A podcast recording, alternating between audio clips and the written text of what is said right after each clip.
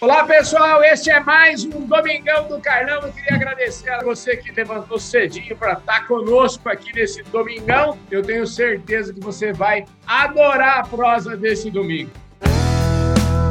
Podcast Fala Carlão.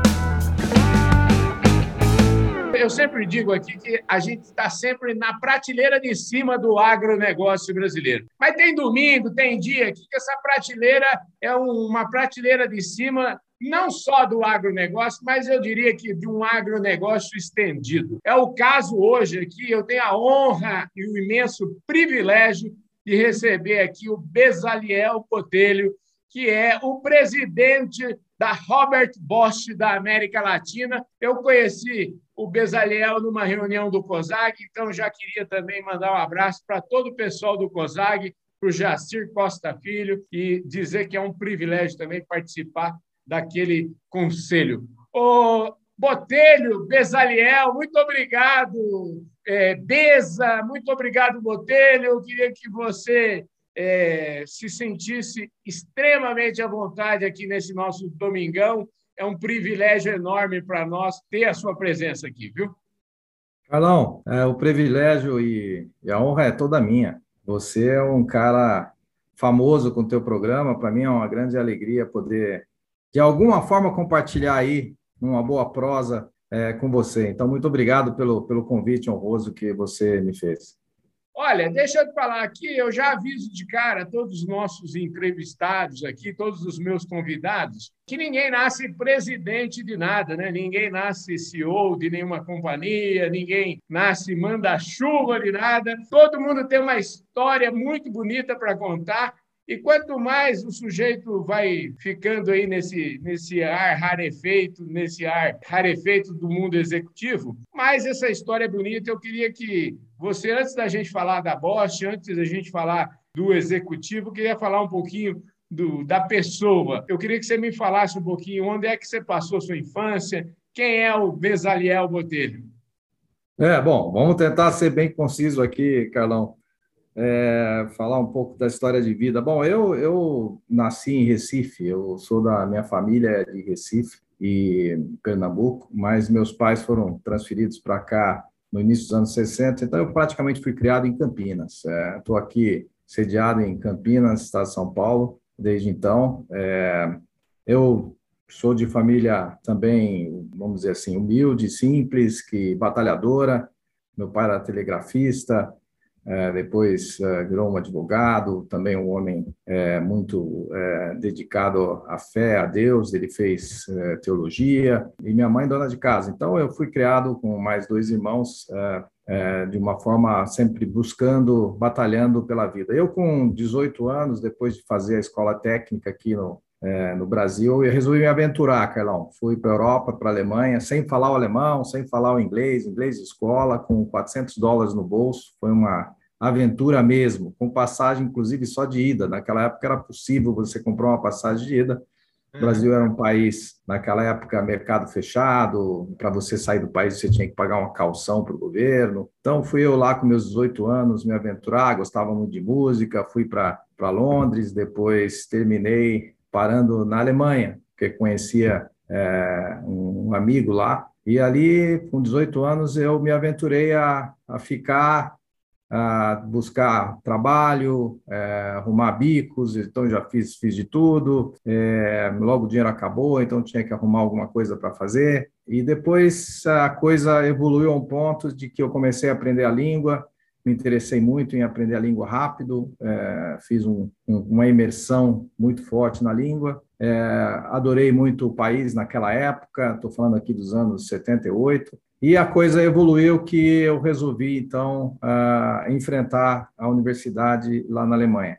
Né? Passando por todo o processo que eles chamam de Abitur, de fazer o vestibular alemão, é, aprender todas as matérias na língua alemã, não foi fácil, e me preparar para o vestibular deles. Fiz o vestibular, passei, e então fiz a universidade é, fiz a engenharia elétrica com especialidade em telecomunicações e me formei em 85 né, quando eu voltei para o Brasil. Então, essa é um pouco a minha história, rapidamente, de ter estudado fora, é, numa época bastante desafiadora para mim, é, como jovem, mas eu tinha muita determinação. Eu tinha vontade de voltar para o Brasil, é, para os meus, para as minhas raízes familiares e, e me, me servir ao meu, ao meu país, realmente servir ao Brasil, uma época difícil, mas é, o mercado estava abrindo, reabrindo quando eu voltei para o Brasil.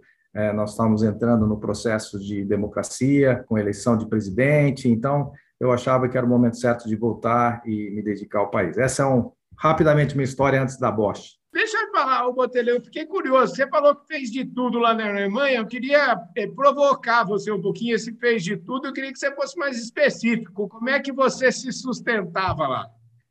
Olha, é, é, realmente, quando o dinheiro acabou e acabou muito rápido, é, eu consegui alguns bicos, tipo virar a terra para preparar para plantar para o inverno de, de pequenos sítios. É, na época de faculdade, quer dizer, quando eu fui me preparar com o cursinho, não era nem faculdade ainda, ali eu tinha um posto lá onde a gente ia para arrumar serviços, né? A gente ganhava 10, 10 marcos a hora, então, aí você tinha barreira a calçada, tirar a neve, é, tirar as folhas, é, fui entregador de lista telefônica, coisa que é, não existe mais hoje, mas cheguei a fazer. Fui, tirei a, a carteira para ser motorista de empilhadeira, trabalhei em depósitos para fazer logística, uh, fiz também decoração, trabalhei em, lojas de decoração, preparando vitrines para o Natal. Esse tipo de atividade a gente fazia. Olha, trabalhei depois em pequenas indústrias, fazendo em máquinas injetoras, fazendo tampas de plástico. Ah, sempre que aparecia um bico, eu estava lá. Mas eu gostava de música também, então eu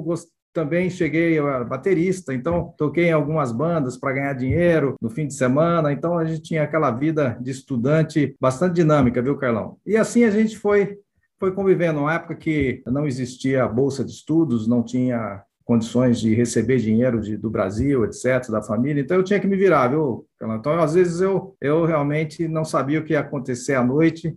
É, mas eu saía de manhã para tentar é, batalhar e conseguir o meu sustento. E graças a Deus, é, com muita é, perseverança, sabendo o que é certo na vida, é muito importante, sabendo dos valores que a gente tem, a gente tem que ter valores nessa, nessa nesses momentos, é, para não se perder, né? E, e, se dedicar. Estudei muito, me dediquei muito, é, e foi uma pessoa com muito objetivo na vida de realmente terminar pelo menos fazer essa faculdade, que era um desafio enorme para mim na época, eh, principalmente considerando que era um país diferente, uma língua diferente. Então, fiz de tudo, é mais ou menos isso, realmente. A gente fazia aquilo que aparecia para trabalho, que dava alguma, algum dinheiro, a gente fazia, aquela Maravilha. Aliás, já que a gente está falando de fez de tudo, emprego e tal, eu quero mandar um abraço para o pessoal da Employer. O pessoal da Employer é a empresa que faz tudo de RH e que é especializada em serviços temporários. Enfim, é uma líder de mercado aí e que patrocina aqui o nosso Domingão do Carlão. Então, mandar um abraço para o Marcos de Abreu e toda a equipe dele lá, acho que mais de 500 colaboradores, uma empresa realmente fantástica e que tem contribuído demais com o agronegócio brasileiro. Bom, Ô, Bezaliel, é o seguinte: você falou engenheiro elétrico é, com especialidade em telecomunicações, formado na Alemanha, ou seja, parece que você estava com tudo certo, sempre foi, é, parece que o seu caminho era trabalhar numa empresa alemã. É, eu queria que você começasse, então, essa, esse papo aqui, essa transição. E antes disso, eu queria que você também falasse de valores, né? porque valores é, são coisas muito importantes na vida. Né? Então, eu queria saber Quais são esses valores que você com certeza deve ter aprendido com seus pais, que você deve ter até hoje na sua vida? E aí fala um pouquinho desse seu começo profissional.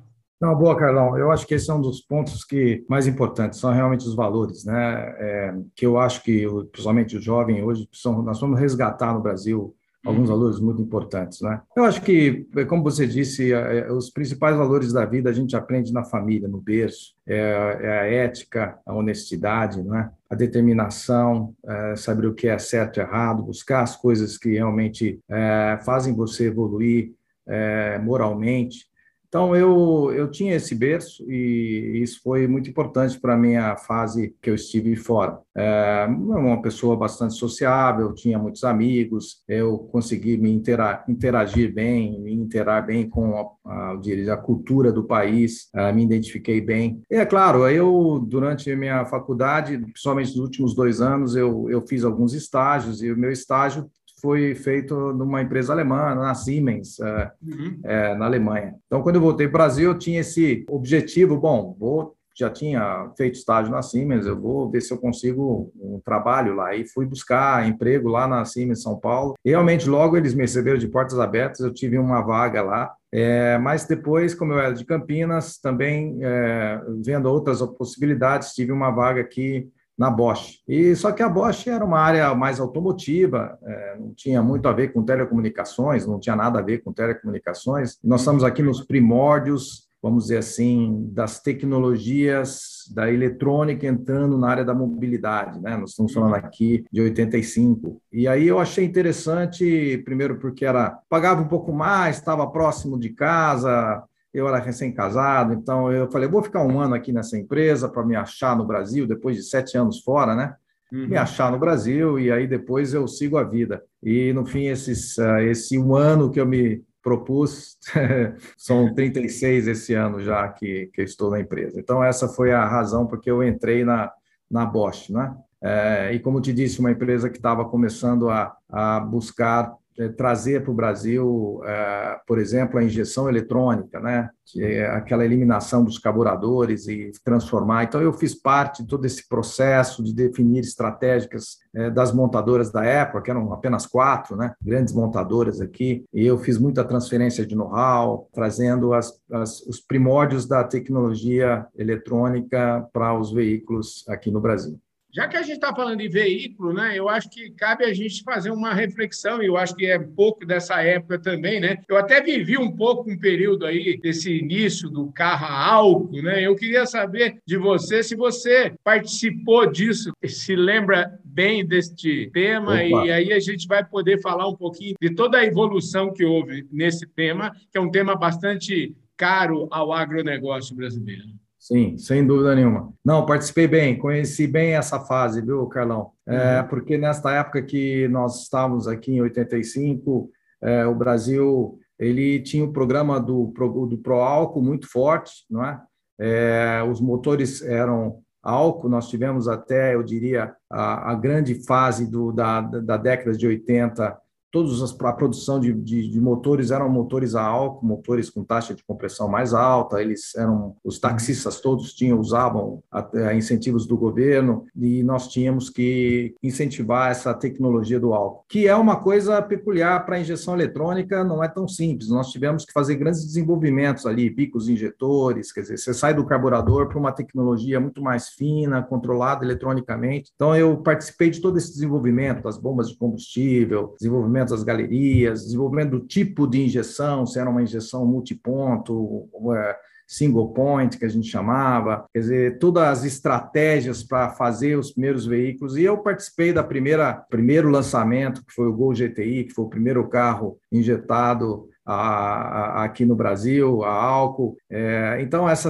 essa, essa história do, do programa do etanol entrando é, no, no, veículo na, na, era moderna da injeção, é, eu fiz parte. É claro que nós estamos vivendo numa época onde é, a gasolina era muito cara, por isso é, o Brasil era um grande importador, né? Então, o programa álcool, e de repente esse programa álcool se tornou é, bastante importante para o país, Uh, de repente a gasolina começou a cair o preço de novo, né? petróleo cai o preço e, e de repente é, o programa, o ProAlco, deixa de existir na forma como ele foi criado, é, os incentivos começaram a diminuir, e aí começamos a ter problemas no mercado, né? porque não tinha álcool no mercado, o açúcar, o preço subiu, bastante, então era interessante exportar açúcar, então faltava álcool nas bombas. E aí criou-se um problema para o consumidor, né, que acreditou no carro a álcool, porque ele ia abastecer e tinha filas, o taxista não podia trabalhar. Então ali eu presenciei algumas cenas bastante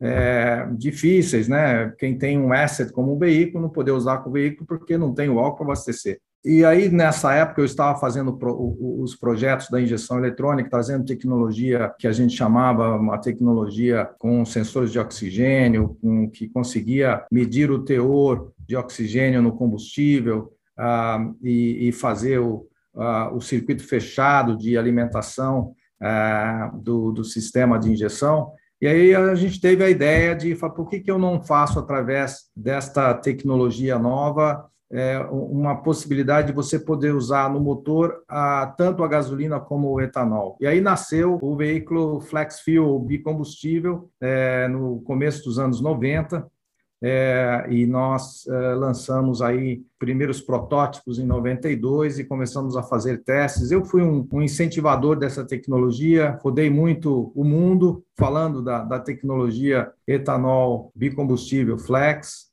Uh, inclusive, tive muito em Brasília, falando com o governo, falando com o Ministério da, da Agricultura, porque eu achava que isso era um grande incentivo para o etanol. Alguns tinham até um pouco receio, viu, Carlão? Achavam que não, mas isso aí vai tirar mais etanol do. Aí o consumidor vai querer pôr gasolina, porque a gasolina vai ficar mais barata. Eu falava, não, isso aí vai trazer um benefício, porque é, o etanol ele tem uma composição energética muito interessante. Tem lá uma diferença de, em relação à gasolina, né, de eficiência de 70%. A gente poderia é, trabalhar isso com uma taxa de compressão um pouco mais baixa do etanol. E aí começou todo esse processo de desenvolvimento. Durou 10 anos, viu, Carlão? Durou 10 anos essa minha propaganda do, do bicombustível, é, junto ao governo, junto às montadoras, porque eu via que ali tinha grandes vantagens, vantagens logísticas, você tem um motor só, é, investimento. E quando foi em 2003, aí nós conseguimos convencer o governo, porque de repente o próprio consumidor começou a fazer o tal do rabo de galo, ele colocava um pouquinho de, de álcool na, na gasolina, porque o álcool estava muito barato, né? No começo é. dos anos 2000, o, o álcool estava muito barato, então aí começou aquela brincadeira, eu falei, agora é a minha vez, e aí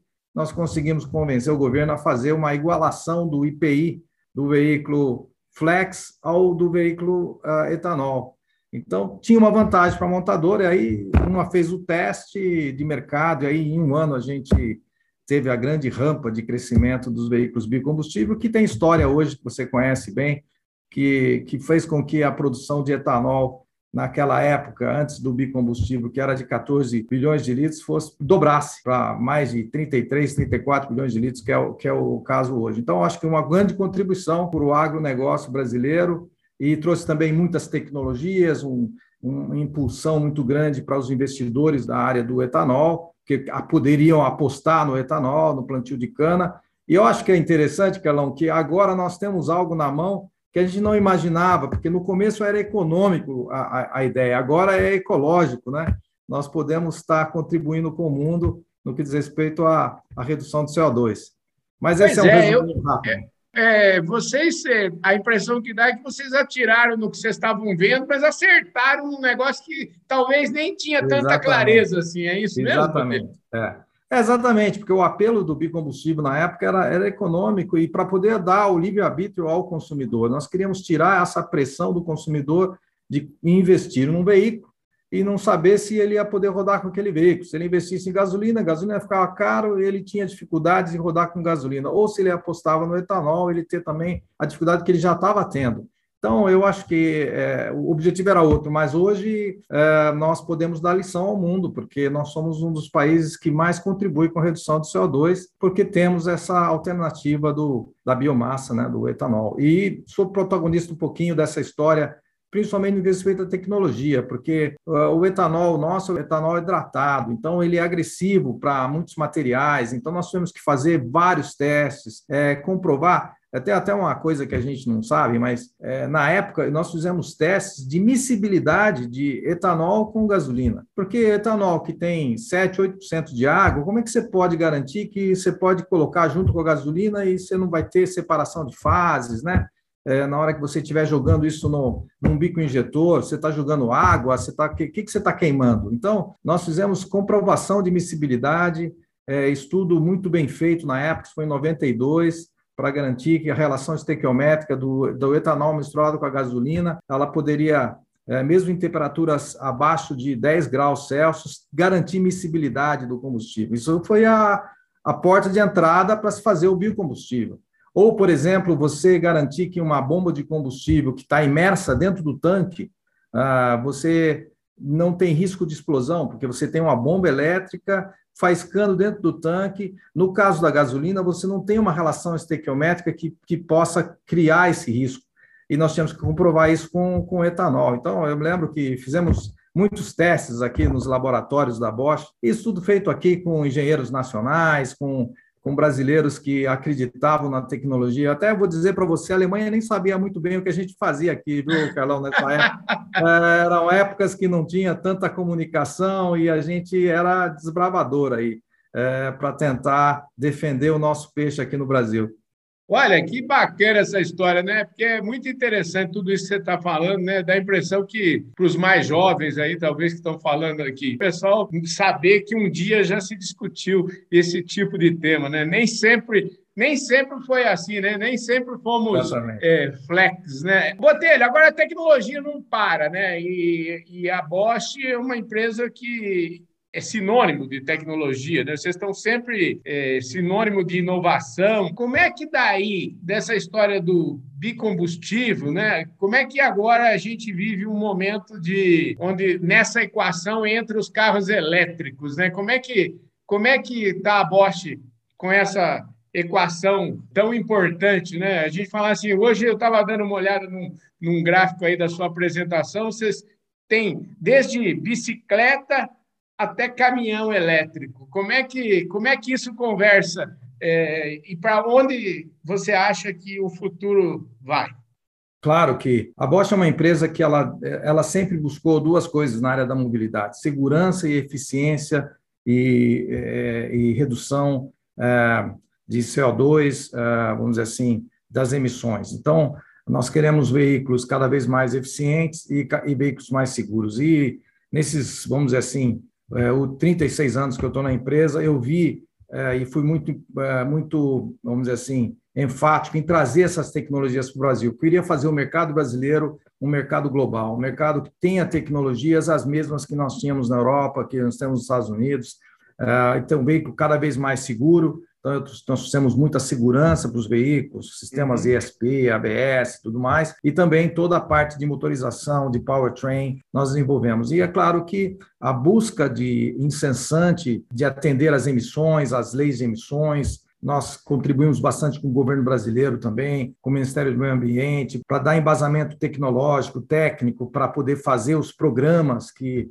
que nós temos. Temos o programa Rota 2030, importante aí para para, o norte até 2030 da eficiência energética e da segurança veicular. Então, a Bosch sempre foi um, um, um, um fazedor de mercado, viu, Carlão? Eu sempre falo uhum. que nós fazemos o mercado do futuro, nós ficamos esperando a reagir ao mercado. Então, nós queremos buscar aquilo que é melhor. E a parte da elétrica, do, do veículo elétrico, é, é, é, muito claro que na busca da eficiência de redução de CO2 ah, para neutralização de carbono, que é uma busca incessante da indústria, é, nós não podemos é, fechar os olhos de que um motor elétrico ele tem muito mais eficiência e ele traz essa, essa, essa redução de CO2 é, muito importante nas tecnologias. Então, a Bosch é um grande participante dessa transformação. Nós estamos numa transformação muito forte da área de que a gente chama de powertrain, de motores, mas nós entendemos que nós, nós temos um longo percurso a ser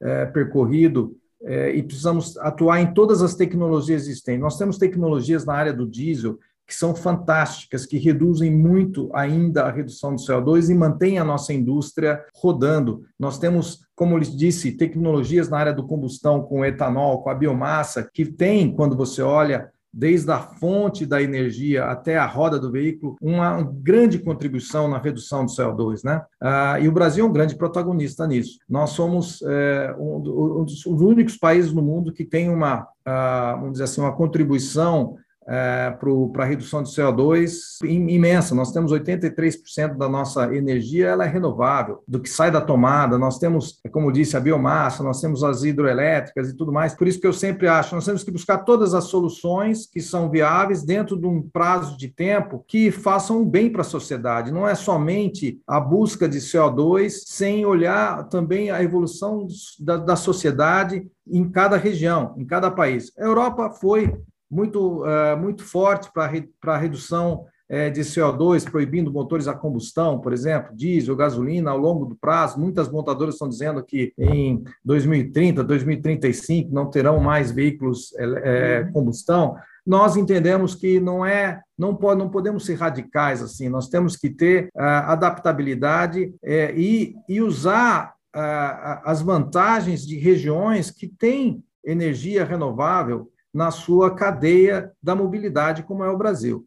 Então, eu acho que o Brasil está no momento, um dos momentos mais, mais importantes da sua história da mobilidade, onde ele pode ser protagonista global, ser um grande exportador dessa tecnologia. E isso é uma coisa que eu sempre busquei, nós começamos a fazer biocombustível, é, Carlão, para a Suécia, para a França, chegamos a exportar alguma tecnologia nesse sentido lá atrás. É, nós acho que estamos no momento de fazer um pouco mais de barulho nesse sentido, e eu tenho apoiado aí eh, trabalhos que, que, que várias instituições têm feito, governo, para dar esse embasamento tecnológico e o Brasil ser protagonista também no, no tema etanol. Carros serão elétricos, Carlão, no futuro. Agora, a grande questão, da onde vem a energia que faz o motor elétrico girar? E aí nós somos uh, convictos de que o, o hidrogênio é, gerado através de eletrólise, gerado através do próprio etanol, nós podemos lá no futuro ser um grande,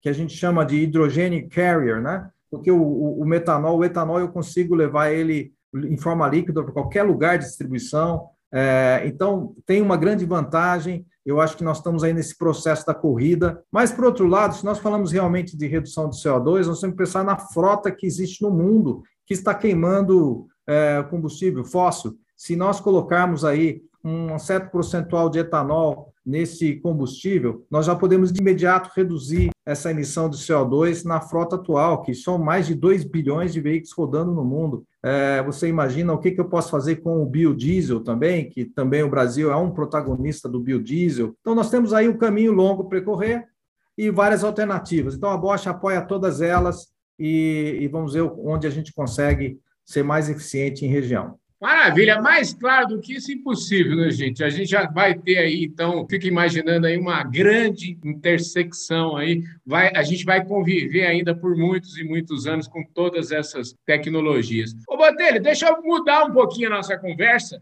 em que pese o fato de a gente já estar tá caminhando aqui para o nosso final do nossa, da nossa prosa, mas a gente vai dar uma incumpridadinha um pouquinho, porque eu queria que você falasse, é, eu já disse aqui, né, a Bosch, uma empresa inovadora, mas vamos falar um pouquinho de inteligência artificial, de internet das coisas, porque vocês da Bosch estão contribuindo de novo no nosso agronegócio com muita tecnologia, com muita inovação nesse segmento, especialmente para quem é da pecuária aí. Então, eu queria que você falasse um pouquinho das iniciativas da Bosch no, no agronegócio, especificamente falando um pouquinho de pecuária. Aí vocês lançaram uma balança aí que pesa os animais, você precisa mexer com o gado e tal. É isso mesmo, Botelho?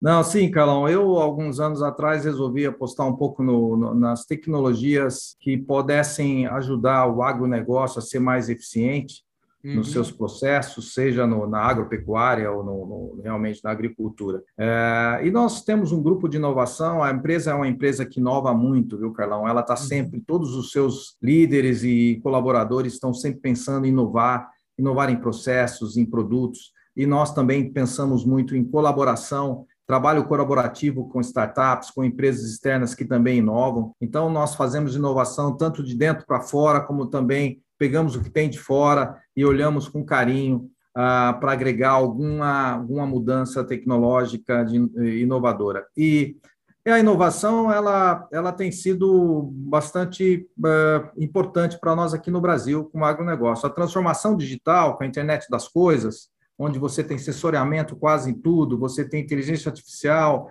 desenvolvimento de software que capta uh, tendências, padrões. Uh, nós fomos olhar um pouco é, o tema do agronegócio e da agropecuária. A agropecuária foi uma ideia lançada de que a gente gostaria que o peso parecia ser uma dor importante na agropecuária para quem é, faz a engorda do gado, e, e nós desenvolvemos um sistema que possibilita, durante o processo de beber, beber o, a água, o sal ou a própria o alimento né, de se alimentar, né, na cocheira, você, o gado ele se movimenta. Então a gente pesa esse gado no movimento dele através da internet das coisas, com sensoriamento, é, com balança e fazemos essas medidas 10, 11 vezes ao dia e com isso nós usamos inteligência artificial e analisamos a, aquela cabeça de gado, como que ela está se comportando diariamente, se ela está ganhando peso, se ela está doente, se ela está com a alimentação correta. Então, um trabalho que envolve também veterinários, envolve pessoal da alimentação e nutrição e com isso o fazendeiro tem na, na sua palma da mão, no seu laptop, no seu iPhone ou iPad,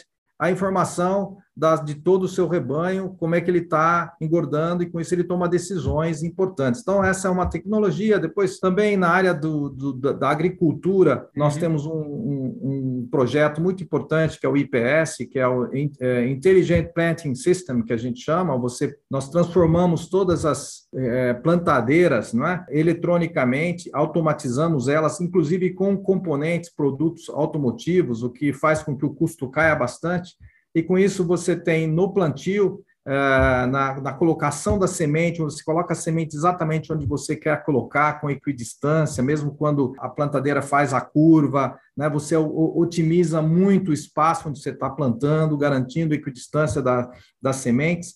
Eh, esse é um grande projeto que nós estamos já no mercado, é, inclusive com exportação, e com isso você faz, vamos dizer, aplicabilidade da internet das coisas e, e é muito software, viu, Carlão? Muita gente desenvolvendo software, usando, é, inclusive, padrões para definir com inteligência artificial ah, qual que é a melhor é, eficiência na, na agricultura. Temos também espreamento, quer dizer, um dos grandes problemas é você jogar pesticida na, na, na, lavoura, no plantio, uh, sem muito controle da quantidade, ou sem controle da quantidade, porque você não sabe onde estão as ervas daninhas, etc. Agora nós temos câmaras inteligentes que vão na frente, em frações de milissegundos, conseguem detectar onde estão as ervas daninhas e conseguem fazer o espreamento com dosagem eletrônica, somente ali onde precisa ser colocado é, é, os produtos. Então, isso economiza produto, faz um, uma melhora para o meio ambiente, sem dúvida nenhuma, e aumenta a eficiência do fazendeiro. Então, é a tecnologia entrando no agronegócio cada vez mais intensa, e, e então a gente vê que uh, uma das, dos pilares de crescimento nosso aqui na América Latina é o agronegócio, o Carlão, usando tecnologias Bosch. Botelho, ó, eu queria agradecer imensamente sua presença aqui. Agora, é, eu queria, para a gente fechar aqui a nossa conversa e todo mundo que acompanhou, eu aqui que estou acompanhando a sua conversa, sua prosa aqui desde lá de trás, né? A gente fica, eu fico bastante, como é que fala? Você tem uma capacidade de convencimento e você me parece uma, um engenheiro que conhece tudo aí de engenharia. Eu queria saber assim, quando é que sua carreira deu uma guinada, porque a gente sabe que o presidente hoje tem que entender de pessoas. Eu queria saber como é que é o seu estilo. E também eu queria que você me falasse o seguinte: quantos brasileiros já chegaram à presidência da Bosch, uma empresa alemã aqui no Brasil? Eu queria que você contasse um pouquinho o que, que você acha que fez é, você chegar, vamos dizer assim, no topo da companhia. Ah, boa pergunta, Carlão. Eu não, eu vou ser sincero, eu nunca, desde que eu entrei na empresa, eu sempre tentei fazer um pouquinho daquilo que foi minha escola lá na Alemanha, tentei fazer sempre o melhor daquilo que eu podia fazer. E eu sempre, para ser sincero, eu sempre fui surpreendido com convites dentro da organização, dentro da corporação, para outros desafios, para novos desafios. E eu sempre fui muito aberto a esses desafios, porque eu gostava de desafio, sempre gostei muito de desafio. Então, ah, o meu crescimento de carreira, quando eu assumi, por exemplo, uma divisão, foi nos anos 1997, para estruturar uma divisão como negócio, etc. Para mim era um grande desafio e eu fiz isso com muita maestria no sentido de, de envolver pessoas. E, claro, você não faz nada se não for com pessoas. Eu sou, talvez, Uh, um, um, brasileiro que tive a oportunidade de estudar fora, conhece bem a cultura alemã, é, conhece as duas culturas, isso ajuda bastante para você fazer processos andarem. Para ser muito sincero, Carla, eu sempre apostei nas pessoas e eu, eu sempre queria ter pessoas ao meu redor que realmente fossem boas, que dedicadas e comprometidas com aquilo que a gente estava fazendo. E, e foi, sempre foi um sucesso isso. Eu uh, fui surpreendido com o convite para ser vice-presidente da corporação e depois fui surpreendido também para ser uh, o, o, CEO da empresa, porque uh, são, eram cargos realmente feitos por, por alemães eh, na história da empresa. Eu fui o primeiro vamos dizer assim, brasileiro mesmo, sem descendências alemã, etc., que assumiu essa, esse cargo. E eu acho que isso é muito é, em função dos trabalhos feitos. Eu fico feliz porque é, toda a minha liderança hoje, com pouquíssimas exceções, Carlão, são brasileiros. São pessoas que começaram comigo eu consegui trazê-los é, para o mesmo patamar, crescer junto comigo. Ah, são pessoas de alta competência, falam três, quatro, cinco línguas, fazem muito barulho lá fora, são pessoas que são muito respeitadas dentro do nosso mundo Bosch, que são 400 mil pessoas nesse mundo inteiro Bosch, ah, muito comprometidas com a empresa. Então, acho que é, é, é com pessoas que a gente cresce e, e, é muito importante fazer as pessoas crescerem juntos. Então, eu estou muito feliz, ah, principalmente após uma pandemia como essa, viu, Carlão? Onde eu posso eu perdi um pouquinho o sono no ano passado, quando eu vi o tamanho do, da tempestade e a gente passar um transatlântico desse para uma tempestade, eu fico muito feliz de ter passado. Conseguimos, com claro, com a ajuda do governo, é, com redução de jornada, redução de trabalho, conseguimos segurar o nosso caixa, um sacrifício individual de cada colaborador uh, para garantir o seu emprego e passamos essa pandemia sem perder nenhum marujo, viu, Carlão? Pelo contrário, estamos contratando, uh, estamos numa fase boa, estamos crescendo. Uh, claro que a indústria automobilística no momento está passando uma fase difícil, falta de semicondutores, etc. Nós estamos tentando nos adaptar a essa situação, mas a Bosch tem também outras pernas e nós estamos conseguindo passar bem com o emprego, que é o que, que mais me importa. Enfim, não nasci presidente, foi uma coisa que foi acontecendo ao longo da, da minha história, da minha carreira, sempre me surpreendendo, que foi para mim muito gratificante, e trazendo pessoas junto comigo uh, que cresceram, que são hoje muito importantes na corporação a nível mundial. É isso, Carlão. Espetacular, gente. É isso aí. Não poderia ter um domingão melhor. Você já percebeu aqui que essa conversa poderia estender aqui muito tempo ainda. É uma delícia conversar com o Bezaliel Botelho. Eu queria o seu compromisso, viu, Botelho? Você tem que voltar aqui mais vezes aqui no nosso programa, viu? Ah, maior prazer. Aí vamos falar sobre alguns assuntos mais específicos, ter mais tempo, tá bom? Será um prazer. Pode Olha, gente, eu agradeço imensamente a presença do Bezaliel Botelho, é o presidente da Robert Bosch para a América Latina, nos deu a honra de participar aqui deste Domingão do Carlão e já assumiu o compromisso aqui. Vai voltar aqui quando tiver outros temas aí para a gente falar, porque eu imagino que o Botelho pode falar de muitos e muitos temas. Botelho, muito obrigado mais uma vez. Fico à sua disposição. Esse programa aqui é seu, viu? Muito obrigado, Carlão. Parabéns pelo seu programa e conte sempre conosco. Um abraço. É isso aí, gente. Um forte abraço a todos vocês. Eu vejo todo mundo no nosso próximo programa, domingo que vem, sempre com o apoio da Employer e também durante a semana no programa diário aí do Fala Carlão, que você já está acostumado. Um forte abraço a todos vocês. Eu vejo todo mundo por aí.